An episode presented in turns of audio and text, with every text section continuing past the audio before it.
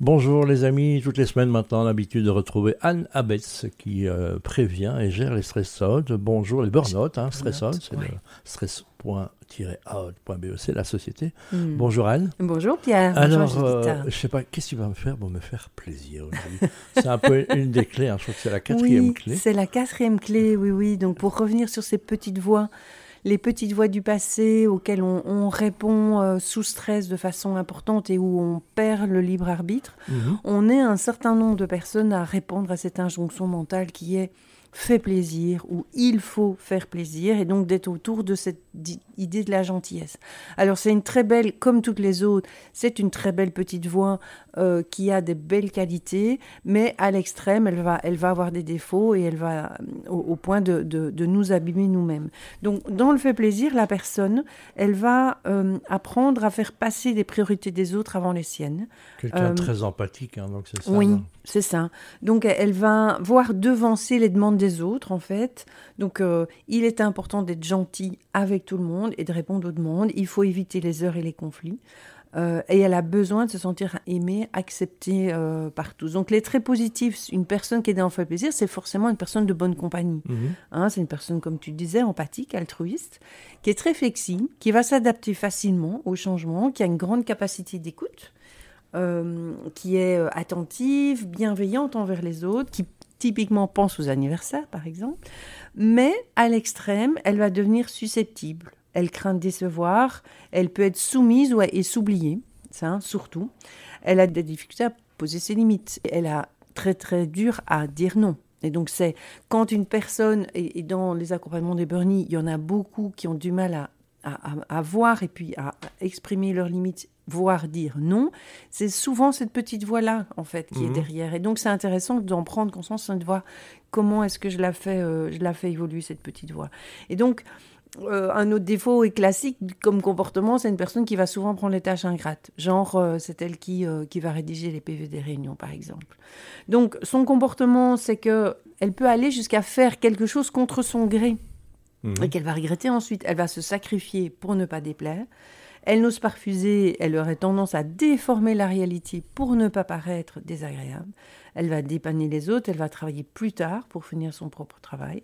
Elle est parfois exagérément gentille, de peur d'être rejetée, ce qui indispose parfois les autres d'ailleurs, hein, parce que c'est trop.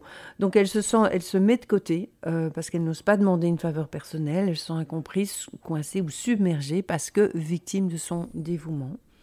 Donc les phrases types qu'elle a en tête, hein, ça peut être Sois gentil, sois serviable, ne fais pas de peine à ta maman, ne fais pas de bruit, papa est fatigué.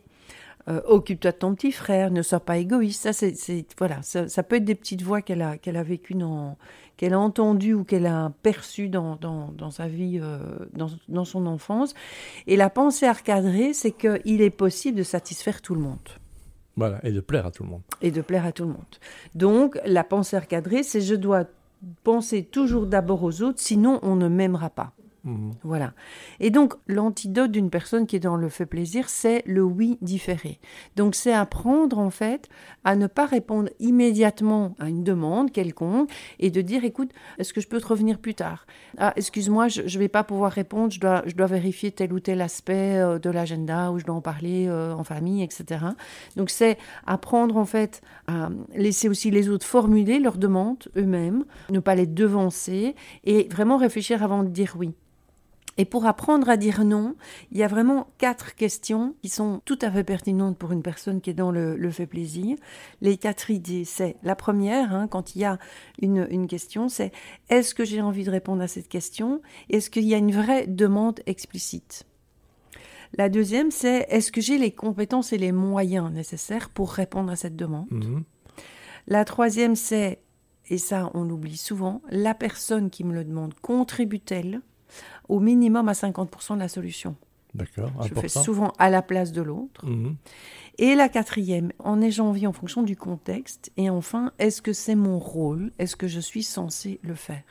Et ça, ça rapporte beaucoup, par exemple, à des patients que je suis euh, qui sont euh, dans une réalité avec un, parent malade, etc., où ils ont des frères et sœurs, et puis finalement, on se rend compte que c'est toujours les mêmes personnes qui vont prendre soin de, de tel ou tel parent Alors oui, c'est peut-être son rôle, mais est-ce qu'il est bien équilibré? Est-ce qu'il est bien on, juste on a euh, tous quelqu'un, le bon copain qui dit toujours oui à tout et, et qu'on Voilà. oublie d'inviter, euh, Oui, qui vient pour le déménagement, puis on oublie de l'inviter pour le spaghetti après. Donc ça arrive. hein. oui, oui, c'est ça. Donc c'est vraiment apprendre à être dans, dans le oui différé et à vraiment réfléchir à un autre mantra. Ça pourrait devenir euh, fais-toi plaisir aussi. Ben voilà. Hein, donc fais plaisir et fais-toi plaisir aussi.